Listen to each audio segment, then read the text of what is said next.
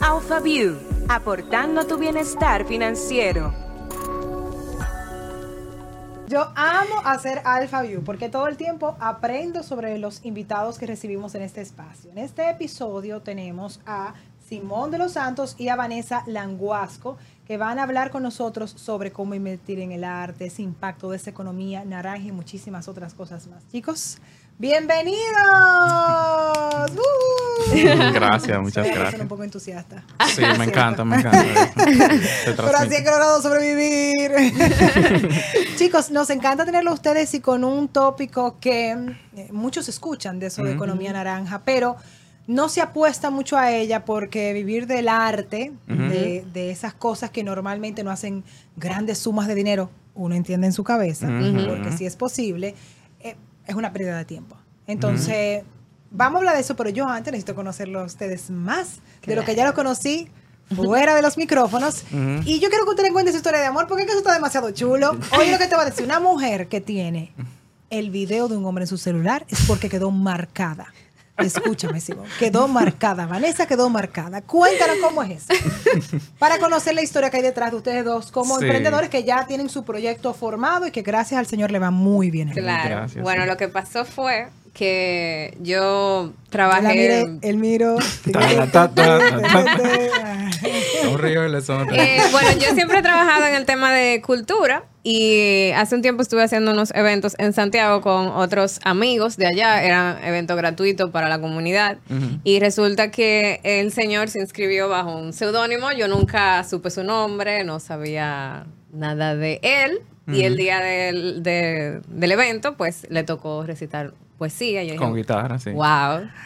Exacto, con guitarra. eso es una combinación mortal. El chico de las Exacto. poesías. Y de noche, con las luces, la producción, la tarima. Y yo dije, wow, debo yo grabarlo. Y mira que era, era un poema que hablaba de números, que era un poema que decía que desde que nacemos nos asignan un número y que todo en la vida humana ahora mismo está condicionada por los números.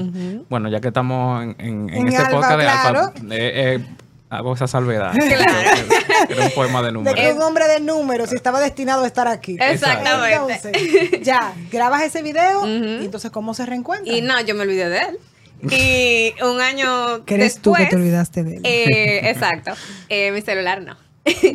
y un año después, eh, dada la casualidad, eh, él estuvo en donde yo trabajaba, di una charla de otro proyecto que él tiene, y yo dije, pero yo lo conozco a él. Y yo estoy como, ¿y de dónde yo lo conozco? Y yo dije, ah, ese fue el que yo grabé. Y tú dijiste, dame un momentito. Exacto, sí. él terminó su charla. Que tú lo grabaste no porque las poesías te parecían bonitas. ¿eh? Es, es- eran de número, no eran de amor.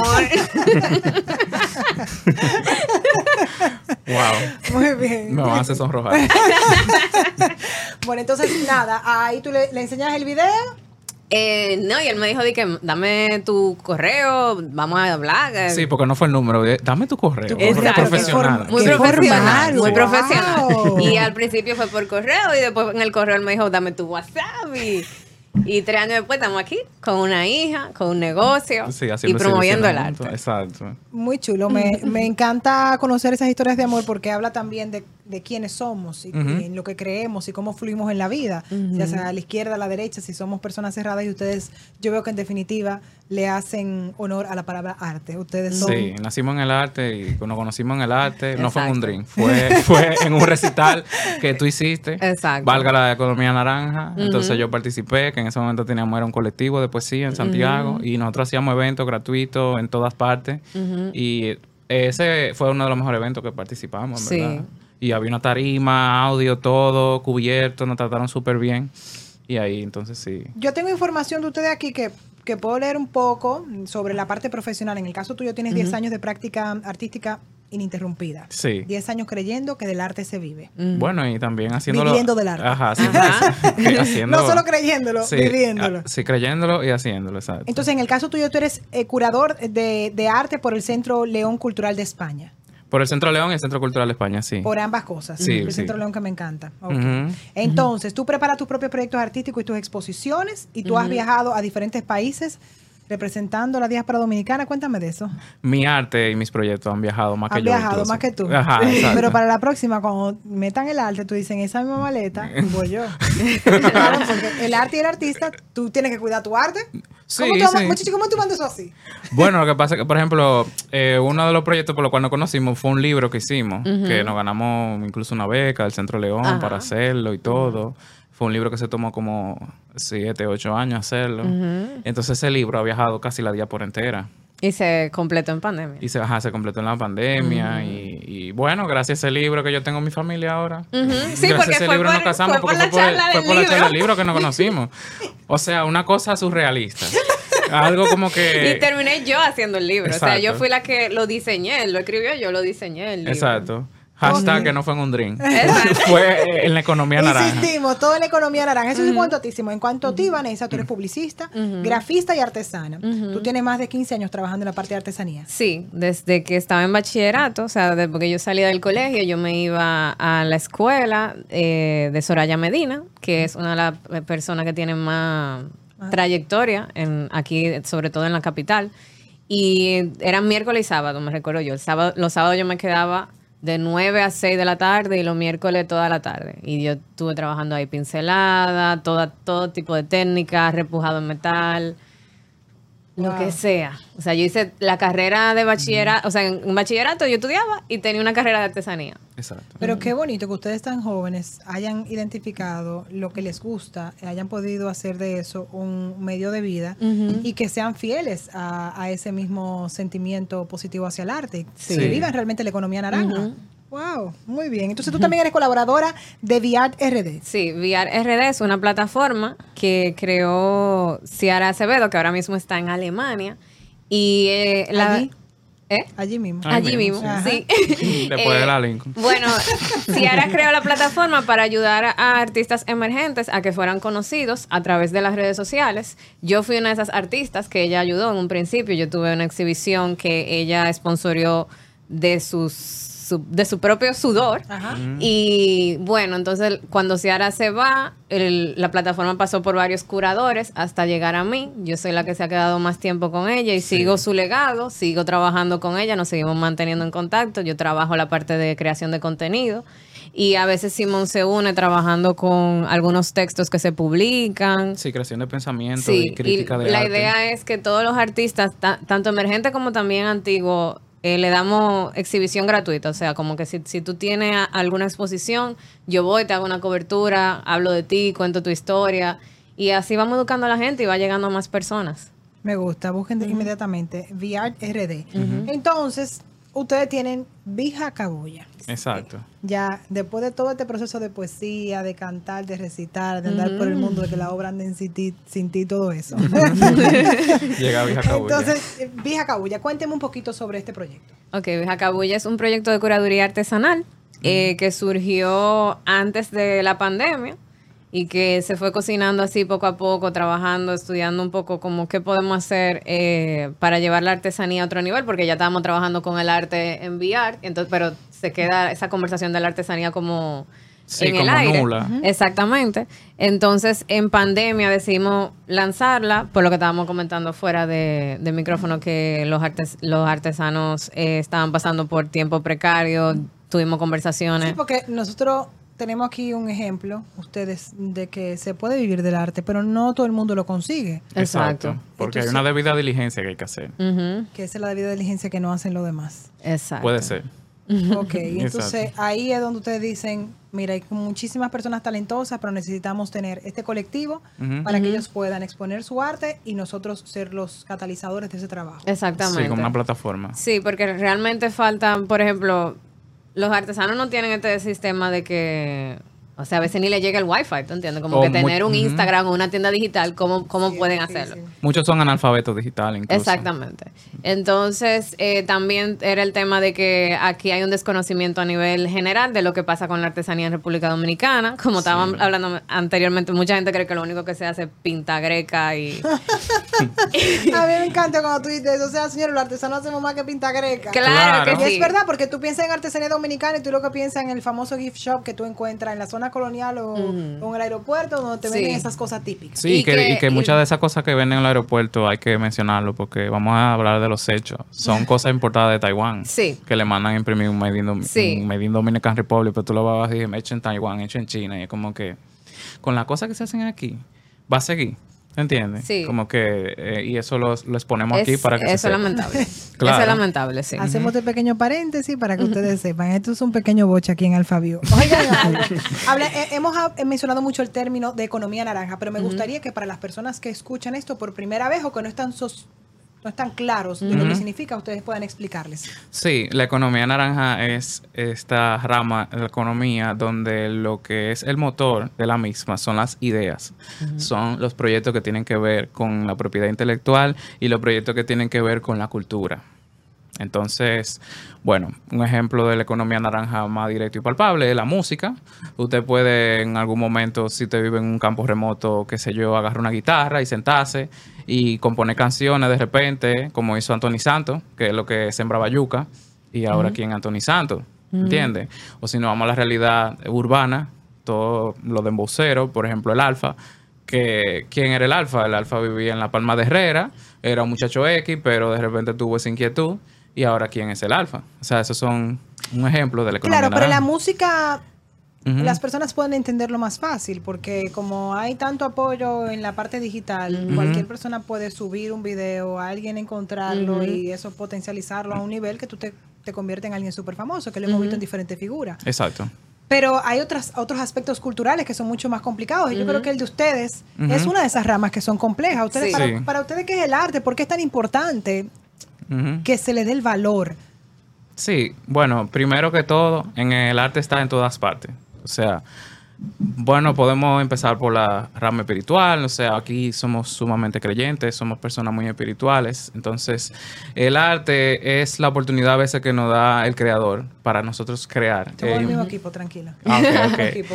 Exacto, entonces imitarlo en eso de crear, pero eso puede ser a través de imágenes bellas o puede ser a través de canciones como lo estábamos hablando, o puede ser a través de obras de teatro, puede ser a través de la escritura, puede ser también Con las manos. Exacto, o construyendo como lo hacen los arquitectos, como lo, tú entiendes, o sea, eh, hay muchas manifestaciones. Y entonces, eso es lo que le da esa importancia a lo que es la economía naranja, porque si no vamos, por ejemplo, una rama como la minería, tú tienes que destruir la naturaleza para, Para tú poder pa- para obtener lo que es el resultado del ejercicio minero. Pero en, la, en la economía naranja no precisamente es así. Tú creas. Exacto, tú creas de la nada, o sea, tú creas desde, desde ti. Entonces, eso es lo chulo de eso. Sí. Y, por ejemplo, podemos ver un caso como Walt Disney. O sea, Walt Disney era un muchacho inquieto que vivía haciéndole carita a todo lo que encontraba, que se inspiró en un ratón de una alcantarilla para hacer a... Se oye muy fuerte tú diciéndolo así, ¿eh? Me Pero, estás, me estás hechos. matando un sueño. No sé. Pero ¿qué hizo con eso? Lo transmutó y lo volvió un imperio que todavía está hiper vigente. Bueno, que ahora es como un monstruo. A mí, bueno, mi amor, para que Ujú. tú sepas, disfracé a mi niña Antonella de mini dominicana en este, en este febrero. Yo quiero que tú veas. Una cosa Exacto. linda. pero sí, estoy de acuerdo contigo. Se, se puede lograr, pero, pero tiene que haber, como, como mencionabas hace un rato, una, una mente dispuesta a formar ese negocio. Antes había una generación que compraba mucho eh, el arte. Eh, en el caso de las pinturas, las esculturas y demás, se le daba ese valor. Pero yo veo una generación que no está tan consciente de lo que cuesta, no en dinero, de lo que cuesta una, una obra de arte. Entonces, ¿cómo ustedes ven ese, ese panorama? Para mí eso tiene que ver con, primero con el tema de la entrada de la globalización.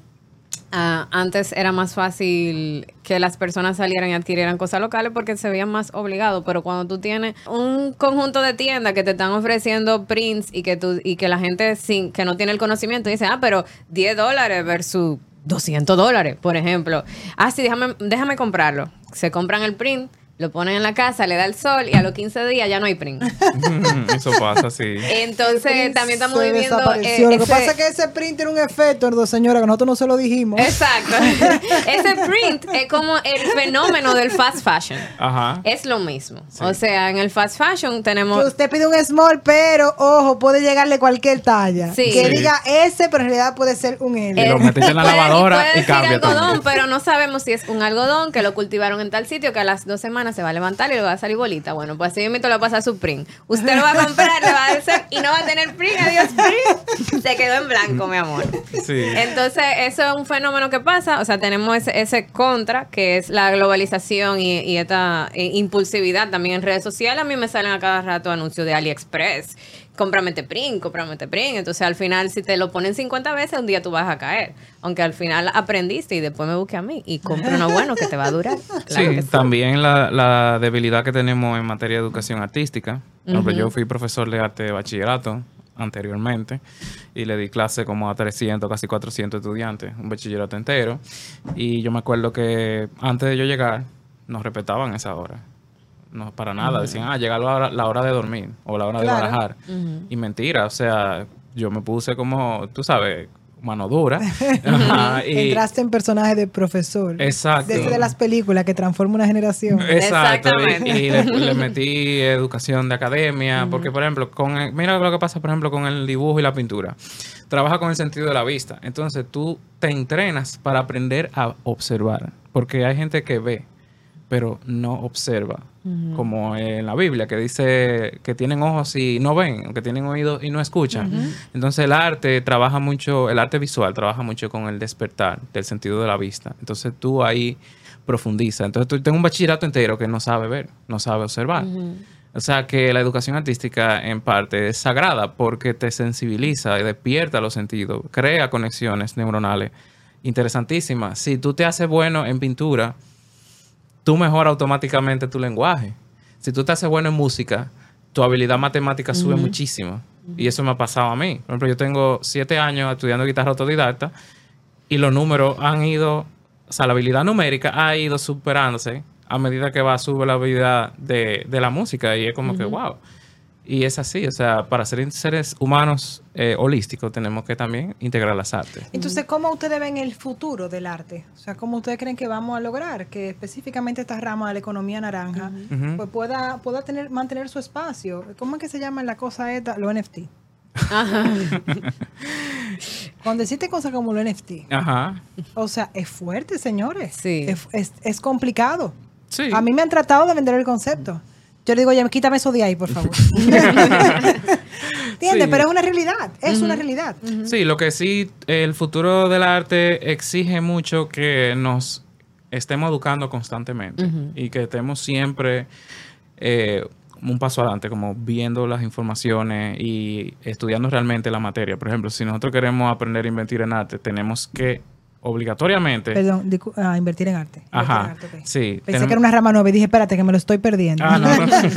Tenemos que obligatoriamente estudiar la historia del arte en la rama en la cual queremos invertir. Tú sabes, no podemos tirarnos a los ciegos. Tenemos por lo menos saber la historia del arte de nuestro país, quiénes vinieron antes, cómo fue, que entonces llegamos al punto en que estamos hoy. No podemos dejarlo todo al azar o en la ignorancia. Claro, Simón, pero tú, tú me estás hablando de, un, de personas con formación. Entonces me gustaría, Vanessa, tú me puedes responder esto. ¿Cómo identificamos que como artista de verdad estás comprometido, que el trabajo tuyo es el resultado de un trabajo anterior? Bueno, la verdad es que eso solamente lo puede responder el hacer. O sea, la, la disciplina que tengan los artistas. Sí. Pero para una persona común y corriente, co- o sea, comenzar a enterarse de eso, lo primero es seguir páginas, seguir acciones que otros estén haciendo, porque de otra manera tú no te vas a enterar. O sea, tú tienes que estar interesado en el arte y meterlo en tu algoritmo, ya sea el de Instagram, el de TikTok, el de Pinterest, el que tú quieras. La única forma de tú saberlo es interesarte. Entonces, ya a medida que tú estás ahí adentro, Tú vas a comenzar a recibir anuncios, te van a salir Simón por ahí, te va a salir Mira Cabulla por allá. Exacto. Y entonces ahí tú puedes ver. Vas a eh, dejar de ver los prints de 10 dólares. Exactamente. Te llegan, te llegan to- todos los otros. ahí tú puedes ver quiénes están comprometidos. Está comprometido el que constantemente está trabajando y, y- y trabajando para que se sepa. Porque, o sea, los quiero mucho artistas, pero si ustedes trabajan para guardarlo meterlo encajonado adentro de su escritorio, nadie lo va a saber y no se va a un día comprar. cuando usted no tenga aquí su, su arte valga, por favor. Exacto, o sea, hay una serie de artistas, no solamente somos nosotros, pero hay otros más que están haciendo su trabajo, que están haciendo exhibiciones, hay centros culturales en la capital, en Santiago, en Bueno, diferentes ese que tú mencionas, el provincias. Centro León, yo sé que hace un excelente trabajo acompañando la cultura. Sí, Sí, es un epicentro cultural. Entonces, sigan a los centros culturales y entérense de lo que está pasando y participen en la escena cultural. Simón, agrega, agrega. no Sí, que eso quería agregar que, por ejemplo, si somos personas normales que queremos involucrarnos con el arte, hago el énfasis. Hay que educarse en la materia. Por ejemplo, voy a poner un caso de un mega dealer internacional que se llama Larry Gagosian. Él no era nadie. Él empezó vendiendo prints. y entonces después se, se le dio fácil como que, oh, mira, yo puedo vender los prints. Y después dijo, pero si yo le pongo un marco, quizá lo puedo vender un poquito más caro. Y efectivamente, y dijo, oh, pero espérate. Entonces él invirtió en aprender historia del arte. O sea, él se compró los libros. En ese momento no había Instagram, Wikipedia ni nada. O sea, él se compró los libros.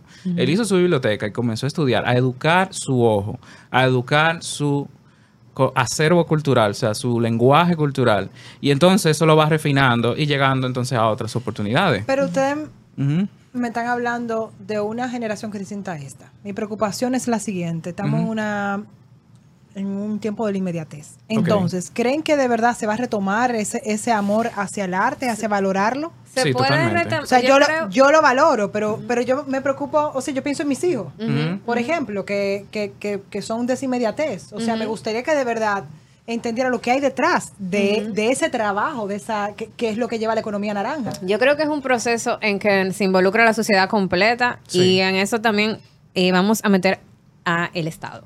Eh, pero realmente empieza primero en el hogar, porque todo empieza en el hogar. O sea, que, que, que te siembren esa, esa semilla de- del interés. Yo recuerdo que la primera vez que yo fui al Museo de Arte Moderno, aquí yo tenía seis años. Y fue el, el impacto, yo se- todavía se lo recuerdo a Simón, porque el impacto fue tan grande que con seis años yo vi una, una instalación de un artista de aquí y a mí no se me olvidó hasta el día de hoy. Y me recordé de su nombre. Y eso, eso, eso creció en mí a un nivel que ya yo pedía ir al museo, que yo quería volver. Y fue una bienal y me dijeron, no, espérate, que, que una bienal. eh, podemos estás ver un poco luego. pequeña, mi amor. Podemos ver la- las otras colecciones, pero después lo que tú viste así grande lo vas a volver a ver dentro de dos años. Y después, ay, que es una bienal y que es esto y que lo otro. Eso empieza en la casa, pero también en el Estado. Más em, compromiso Sí. de parte de los maestros. No todos los maestros deciden realmente volverse maestros. O sea, hay maestros que, hay un déficit ahí. sí, que están ahí, pero que, que tú sabes que la hora de arte es la hora loca. No. Sí, que al Eso final. tiene que y, acabar. y muchas veces las personas te le dan miedo trabajar con los artistas por eso, porque dicen no hay compromiso, no hay visión, Sí. no hay esa responsabilidad. Y por eso me encanta que ustedes hayan asumido ese papel de, como de, ok, vamos a enseñarlo, vamos a guiarlos y vamos a trabajar junto en este proceso, porque eh, no todos tienen la visión que ustedes tienen y eso es importante. Ujú. ¿Cómo, ¿Cómo yo logro que el arte sea rentable? Entonces, ¿cómo ustedes han hecho eso? Bueno, ahí hay que hacer otra debida diligencia. Sí. Y esa debida diligencia es enfocarse en la parte del negocio. Porque una cosa es producir la obra y otra cosa es venderla. Ahí es que se cumple el ciclo, por lo menos, de lo que es llevar una obra de tu taller a un hogar. Entonces hay que ahí hacer un trabajo que mucha gente le cuesta hacer, porque ahí entonces hay que aprender de números, hay que aprender de administración, hay que aprender de mercadeo, hay que aprender de ventas, hay que aprender relaciones humanas. Quizás tú puedes saber todo eso, pero no te gusta salir a la calle, hay que salir a la calle. Sobre todo, la- lamentándolo mucho, en, en nuestra cultura educativa está Sí. ese problema. O sea, ¿por qué no estamos ya de- desde el principio colocando una materia que tenga que ver con finanzas? Sí. Que desde la escuela se, se enseñe Sí, eso. eh, eh, la verdad que, a que, o sea, hay mucho que, que hacer. a- a nivel general yo diría, pero no solamente en República Dominicana, en, en el cambio de, de cómo se educa. Sea, Exacto. porque hay una curiosidad que se está levantando desde muy joven y que no está siendo llenada y por eso creen que el proceso es muy lento de educarse, pero es que ya tienen acceso a toda la información, no es como nosotros. Exacto. Nosotros al final estudiamos con los libros que nos daban y las enciclopedias, pero ahora hay, mis hijos a ver, me dicen de temas que saben mucho más que yo. Yo digo, pues ¿cómo tú sabes eso, mijo? Sí. Que uno tenía O que hacer tarea con vela. ¿Tú sabes lo que te está un libro pasando de 500 ahora? páginas yo digo, pero mijo, ¿pero qué, qué es eso? Ahora- No tiene vida. Ellos ven todo y, y creen, como tú dices, en la inmediatez y que así mismo se debe de conseguir el dinero. Sí, Entonces, eh, hay, hay, un que proceso educar. que en el arte se, se vive para lograr Claro. Sí, te sí. has llegado y, donde, donde tú mencionabas uno, uno muy grande y muchísimos otros. Y la debilidad que tienen todas las instituciones universitarias, todas a nivel general, y no solamente en carreras que tienen que ver con arte, es en eso. O sea, te tiene que enseñarle a la persona cómo puede vivir de su carrera. No es para solamente emplearse. Porque si una persona desde el día uno quiere ser emprendedor, ¿quién le está dando las, las herramientas para que se logre? Sí. Y, no, y no ya tenemos que salir de, de laboratorios de emprendimiento para 10 personas en una universidad de 2000. No. Sí, pero tú sabes algo, Vanessa, yo creo que mm, toda aquella persona que quiera ser emprendedora debe vivir un proceso de empleado.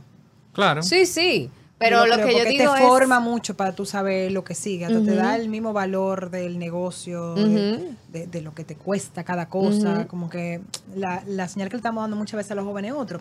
Me gustaría hablar de un personaje dentro de este proceso, los curadores. Ujú. Hábleme de esa figura. Ok. Bueno, yo también es soy curador. Ese es usted, me lo imaginé por, Sí. su, por la forma en la que me miró Simón. Bueno, el curador o comisario de arte es una figura reciente que viene a salir como un actor que tiene varias habilidades bajo su repertorio de talentos y entonces lo que hace es eh, gestionar proyectos en lo cual involucra, por ejemplo, artista y entidad privada, artista y museo, artista galería o artista lo que sea. O sea, como que se inventa los proyectos y lo lleva desde que son una idea hasta el final. Que, por ejemplo, lo que estamos trabajando ahora junto con, con Alfa, que es la exhibición que viene ahora en Alto del Chabón, regresar al Bohío. Ábreme, ustedes deberán arrancar por ahí. Sí, sí, que es un proyecto Regresar al bohío. Regresar al Bohío.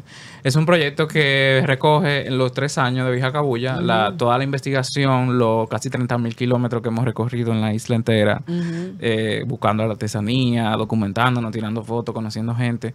Entonces, llevada a un producto terminado de lo que son obras de arte en una exhibición. Y también hay que escribir, o sea, no es solamente colgar cuadro, no, eso no es una exhibición. Una exhibición no es colgar cuadro, una exhibición es una investigación, un antecedente que se traduce después a obra, que después llega a un espacio y lo activa. Entonces, en este caso, por ejemplo, Alto de Chabón, para el que no lo sabe. eh, Amo alto chabón, me casé ahí. ay, qué lindo.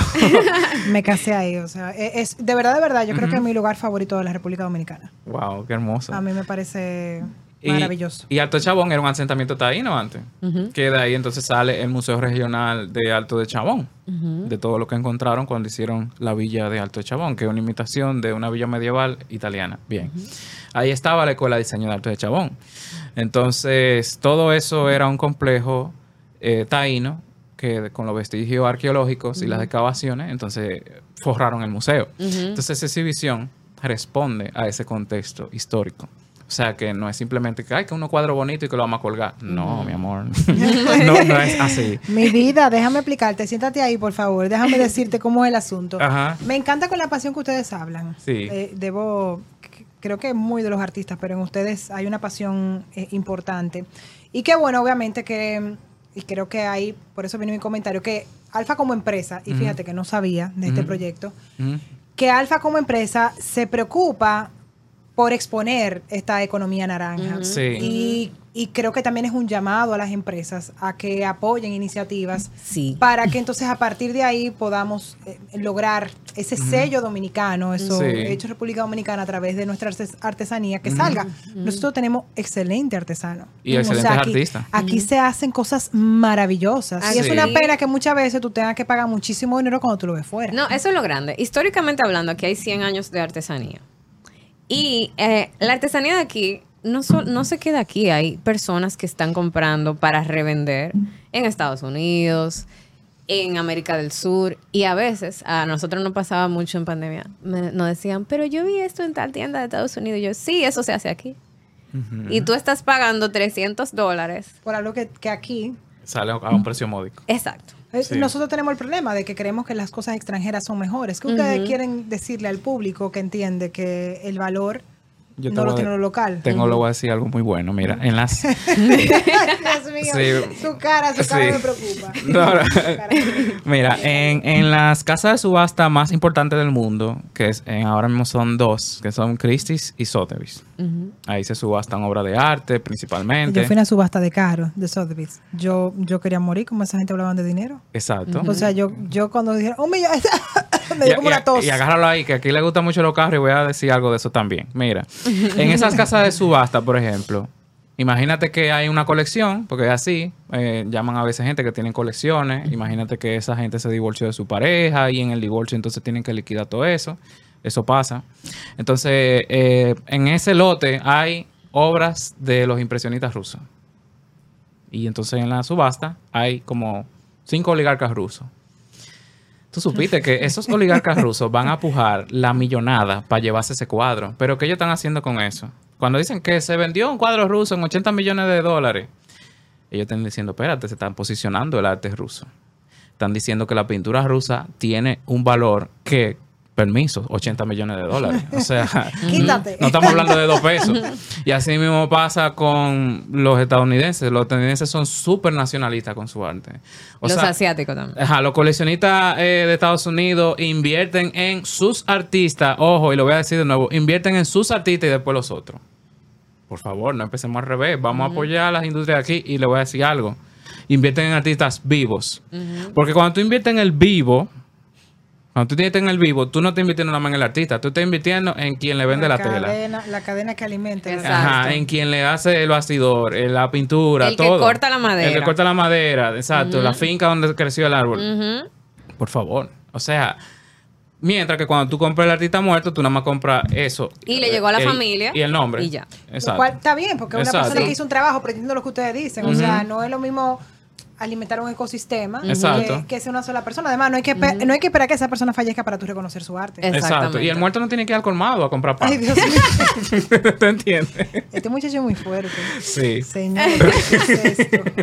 Ay, padre amado. Pero es verdad, tú tienes toda la razón. No te preocupes, tú tienes toda la razón. Y como lo dijiste tú, lo van a dejar. Ajá. Se lo digo yo, lo quitan. No, mentira, aquí no quitamos nada, mi amor. Aquí somos transparentes. Y entonces volvemos a los carros, que tú hablaste de subasta de carro. Aquí la gente ama los carros, pero miren, para tú hacer, qué sé yo, un Porsche, esa gente se faja en Es un arte. equipo de diseño de Exacto. 5 o 10 diseñadores top, que primero empiezan con los diseñadores. Me encantó tu ejemplo. Exacto, eh, agarran el, el carro y lo hacen en barro, ojo, en barro, eso es un trabajo de escultura. Después lo rotulan, después vienen los ingenieros, primero el arte y después vienen los ingenieros. No, y muchas de las piezas la ensamblan a mano.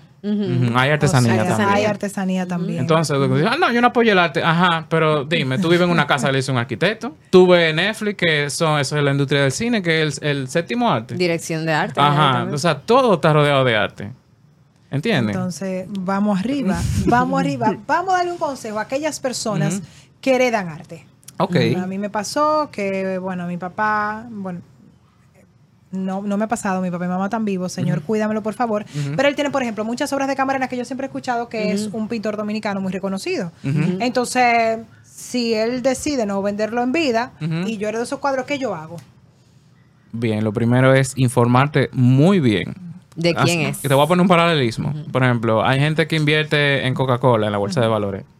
Antes de tú meterte en Coca-Cola, tú tienes que saber la historia, cuántos años ellos tienen haciendo eso. Porque todos los eventos afectan a esa empresa. Que ellos le dé la gana. No, y tú sabes que si pasa algo, si eso pasó, ¿afecta mi inversión o no? Claro. Claro. Porque puede ser que un hecho sí, pero otro no. O sea, un hecho sí la hace, pero otro no. Tú tienes que saber. Exacto. Entonces, en el Muy arte, bien. igualmente, por ejemplo, tú sabes de quién es Camarena, ponte adelante, compra el libro de él, sepa quién es. Si tú lo puedes conocer, le da una llamadita también. Mejor, si está vivo, si está muerto. Busco si tiene una fundación. Ajá. Y si tú no quieres joder mucho, no tienes Ay, mucho Dios. tiempo. Perdón. Búscate un buen Ahí sí vamos a tener que poner un pi. Ajá. Búscate un buen consultor, un buen consultor. O, o un O tasador, curador o- un curador que sea experto en la materia, pero que sea experto en la materia, no que te vaya a inventar. O sea, Sí. alguien que de verdad su palabra Pero como yo sé quién es experto en la materia, ayúdenme. Bueno, ahí entonces hay que irse, por ejemplo, a la Asociación Dominicana de Curadores de Arte, que ellos tienen, por ejemplo, mucha gente y se han ido formando y están formando gente que podrían tener un- quizá una certificación para hablarte exactamente de, de- de la cosa y te pueden decir cuándo lo hizo, cómo lo hizo, qué material usó, por qué estaba pasando en ese momento. También, por ejemplo, si tus familiares eran organizados, ellos van a tener los certificados de autenticidad. si, se, si fue una compra muy grande, van a tener los actos de venta notarizados. O sea, el papeleo. O sea, ya ustedes saben que si ustedes adquieren, adquieren obras de artistas, Eso te iba a decir, que porque están- mucho, yo entiendo que hay una generación que compraba arte y quizá esas cosas no la tenía pendiente. Si yo compro arte ahora, ¿qué es lo que yo tengo que tener? tú tienes que exigir todo ese tipo de cosas. O sea, es- eso es como adquirir cualquier bien inmueble. Usted le mandan un recibo, usted tiene un certificado de, de autenticidad. Guárdelo, no lo bote. También, si usted va a heredar o ya heredó, revise el estado de, de sus obras, revise que no tengan moho, que los marcos no se estén rompiendo. Si hay que hacer algún trabajo de limpieza, hágalo en manos de profesionales, no de que, que llame a no sé qué clean y le eche cloro. Y le dio. Eh, dígale a la señora, a la señora que limpia, que no le, señor, eso pasa cada rato. La ¿En señora que limpia le pasan trapo con jabón. No, a los propietarios. Y, y los propietarios también, por falta de conocimiento, ese tipo de cosas, todas esas mínimas cosas hay que tenerla en cuenta porque es que tú no sabes si al final ese cuadro te lo va a pedir, te lo- hasta te lo puede comprar una institución. Sí, porque es historia. O si tú lo quieres donar también, porque la gente te Exacto. lo donan. Por ejemplo, hay, hay eh, gente que dicen, bueno, tu hijo mío, como que no sé qué va a pasar con esta colección. Déjame donársela a Centro León. Y Centro le dice, sí, tráela para acá, ven. Eso pasa también. Y si es fuera también lo donan también. Y lo hacen como movida de negocio también. A veces donan para que lo que tienen, o sea, yo dono un tobar y los 200 que tengo, entonces cogen más valor porque se le van a dar publicidad, vamos a salir en la prensa. ¿Qué nombrecito tiraste? Tú no eres fácil. Negocios. No eres Bueno, fácil. bueno, hay que no, hablar pero en de la realidad, yo, yo sé que también en el arte hay estrategias para tú lograr que, que tu artista eh, pues se vaya posicionando. Tú dabas el, el ejemplo del mercado ruso, como entre ellos mismos le dan, eh, o sea, pagan sumas cuantiosísimas para que el mundo entienda que el arte ruso es bueno y que se va a pagar mucho dinero por eso. Y comienzan a hablar de ese artista, pero de los otros que tuvieron al mismo No, tiempo que, él. Si tú tienes un catálogo, nosotros tenemos catálogo de los coleccionistas que ahora mismo están en, en boga, que están comprando. Y en la descripción te dice de dónde es el coleccionista. Si el coleccionista es chino, tú- y la descripción dice adquiere mayoría de obras de artistas chinos. A veces hasta te dice la mayoría son mujeres que compran. Sí. Y ¿Tú todo ese tipo de cosas. Sí, Mira, eso que te iba a decir eso- que- Entonces, ¿tú sabes qué es lo que da pena? No hay nadie aquí en República Dominicana. Yo necesito un empresario que esté aquí en esa lista que diga adquiere mayoría de obras de República Dominicana. Porque lo hay de Colombia, lo hay de México, lo hay en Miami. Ah, qué bueno que tú mencionaste Colombia. Mira, por ejemplo, gracias a unos empresarios colombianos, fue que en parte las obras de Andy Warhol han cogido el valor que ellos cogían. Porque ellos le dio para Andy Warhol cuando estaba todavía como vivo entre muriéndose. El papá le compraba todo. A mí me encanta cómo él trabaja el término de la muerte. o sea, Sí. Normal. Pero está muy bien, es verdad. Es que es la otra cara de la vida, es lo Sí, mismo. sí, sí, sí. Entonces, el papá compraba todo y lo compraba a precio. Después, cuando se murió, siguió el hijo. El hijo, no, pero si mi papá hacía esto, yo también tengo que seguir. Y ellos compraban y compraban y compraban. Entonces, salían en la subasta, ellos pujaban. A veces lo hacían haciendo bluff, como eh, eh, Pero especulativo. eso son, pero son técnicas. Exacto. Y- Yo, yo, ¿quién- y- ¿cómo se llama? ¿Qué cosa? El, el coleccionista. Ahora mismo no tengo el nombre Yo exactamente. te, yo te lo voy a dar fuera del aire para no meter la pata, tú sabes. Exacto, porque- exacto, exacto. A esta altura del juego estoy muy vieja para estar metiendo la pata. Pero mira, una cosa que... Yo creo que la- el único coleccionista que conozco, yo porque es amigo de mi esposa. Ok, ok. es colombiano. Pero entonces, eh, lo que sí tienen en común toda esa gente, que por ejemplo, para una gente coleccionar arte a ese nivel, tiene que ser empresarios ya que llegaron al último escalafón. Claro. Que son gente que ya, ok, me, dio para el arte, para viajar, compro arte donde voy, le invierto Sí, en y arte en mi descubren, país. descubren personas nuevas, o sea, artistas nuevos, apuestan a ellos porque ven, ya tienen el ojo para decir educado. a este, exacto, lo educan y este tú vas a ver, te voy a coger, eh, por favor, hazme caso, mi hijo, hazme caso que va a llegar lejos, Sí. pero si no me hace caso. Y reiterando, vamos a quitarnos un poco eso de esa cultura de creer que lo que viene de, de afuera es mejor. Aquí hay Sí, muy buenos artistas. Y aquí hay artistas que ahora mismo están en Sotheby's y, y que han tenido subasta grandísima. Artistas vivos. Y artistas muertos. Yo quisiera que nosotros dejemos un mensaje claro. Bueno, dos cosas. Que repitamos la información de ese evento que va a estar pasando Sí. eh, con el apoyo de Alfa en Altos de Chabón y que mm, hagamos conciencia. O sea, ustedes utilizan estos micrófonos para que las personas entiendan cómo apoyar el arte dominicano hace que, que crezca, que sume valor. Exactamente. ¿Quieres empezar tú o yo? Dale. Ok, lo primero es que si usted tiene amigos artistas, tírale una llamadita, dígale cómo está, enséñame lo nuevo. Y si usted ahora mismo no tiene un presupuesto para arte, comparta lo que hace en su círculo, hable de él. O sea, seamos abanderados de nuestra cultura. Bien, así como nos gusta hablar de nuestra gastronomía, que somos locos con ella, nos gusta hablar de nuestras playas. Hay algo más, aparte de eso. Hablemos de nuestra cultura, donde quiera que vayamos. A veces se da más que cuando estamos fuera somos súper nostálgicos y lo sí, más... no, y- la diáspora no hay cosa que, que compre más que, Sí. que la diáspora, porque eh, al final, o sea, yo no estoy en mi país y yo quiero todo lo que en mi país se hace. Exacto. Y a veces esa diáspora, por la falta de información, no se sabe, no saben lo Sí. que, no se sabe lo que están, lo que están haciendo no, pero aquí. mira, hay, hay otra cosa para agregar respecto a ese tema. Y es que así como usted coge un, vuelo y se va para Bogotá, que está muy en boga, usted se va para Nueva York a ver a los primos, y usted va allá y encuentra los museos gratis los martes, o usted va y, y da 50 dólares para ver el Madame Tussauds, ¿cómo sea que se llama? No me Sí. Madame Tussauds. Eso mismo. Qué fina. Entonces, mi amor, cuando estén haciendo algo aquí que usted sienta que usted diga, diantre, Esto es de fuera. esto parece de fuera, pero Aquí- si eso aquí, Aquí, aquí, aquí hemos tenido exposiciones que, señores, miren, Tobar, Ajá. Tobar, eso fue un espectáculo. que pidió, que se tuvo que eh, Extender. Sí. hágalo aquí también. Si usted coge el vuelo y gastó mil dólares, dos mil dólares o más para de vacaciones dos semanas, Y ahí el de Dalí, haga el de aquí también. Exacto. Sí, o el de Van Gogh, Háganle el de aquí. también. Van Gogh. Y si, Hágalo. y si usted es un empresario exitoso que tiene 50 millones ahí ocioso, y lo vio po- allá. ponga un centro cultural. Sí, y lo, y lo vio allá. Exacto. Hágalo aquí. Agarre, aga- agarre. Definitivamente, yo Exacto. creo que es un llamado a, o sea, a nosotros los ciudadanos de apoyar, no apoyar, porque no es un apoyo. No. Yo, yo quiero dejar de Hacer utilizar parte. esa palabra Ujú. porque es un buen trabajo. Entonces Sí. usted simplemente está consumiendo un Ujú. buen producto, que es un producto Nosotros como ciudadanos esa conciencia y en el caso del empresariado también, eh, pues ser aquellos que apuesten a esos talentos dominicanos, porque ahí se está haciendo muy buen arte. eh, aquí en nuestro país y eso es lo que va a mover esa economía naranja que en el mundo pues está, o sea en el resto del mundo está teniendo mucho auge entonces no nos podemos quedar aquí- atrás aquí tampoco. Y yo quiero agregar, por ejemplo, que... entonces la casa voy no me van a hablar de eso ¿Eh? no me van a hablar de la exposición Claro. Sí, sí, sí. Que en parte la exposición va a durar desde el 10 de marzo y la van a extender hasta dos semanas más. Era hasta 24 de abril, pero yo creo que va a durar hasta dos semanas más. Y eso está en todos los medios, en el este, en Casa de Campo están hablando mucho de ella. Eso ahora mismo es temporada alta. Miren, le voy a decir una pequeña anécdota.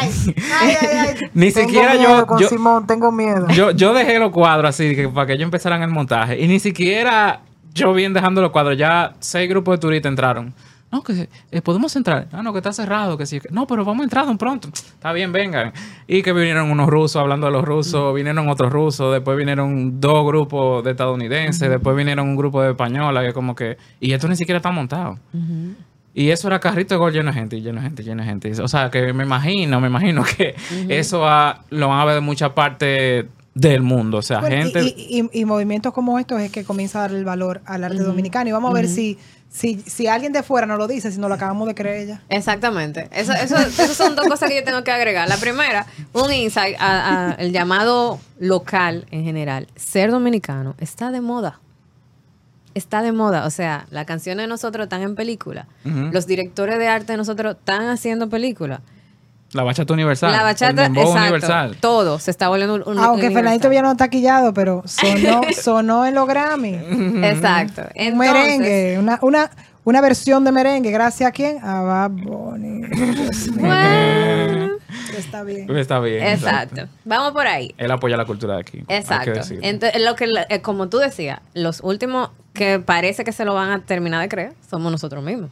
Y no debe de ser así. O sea, em, Despierten.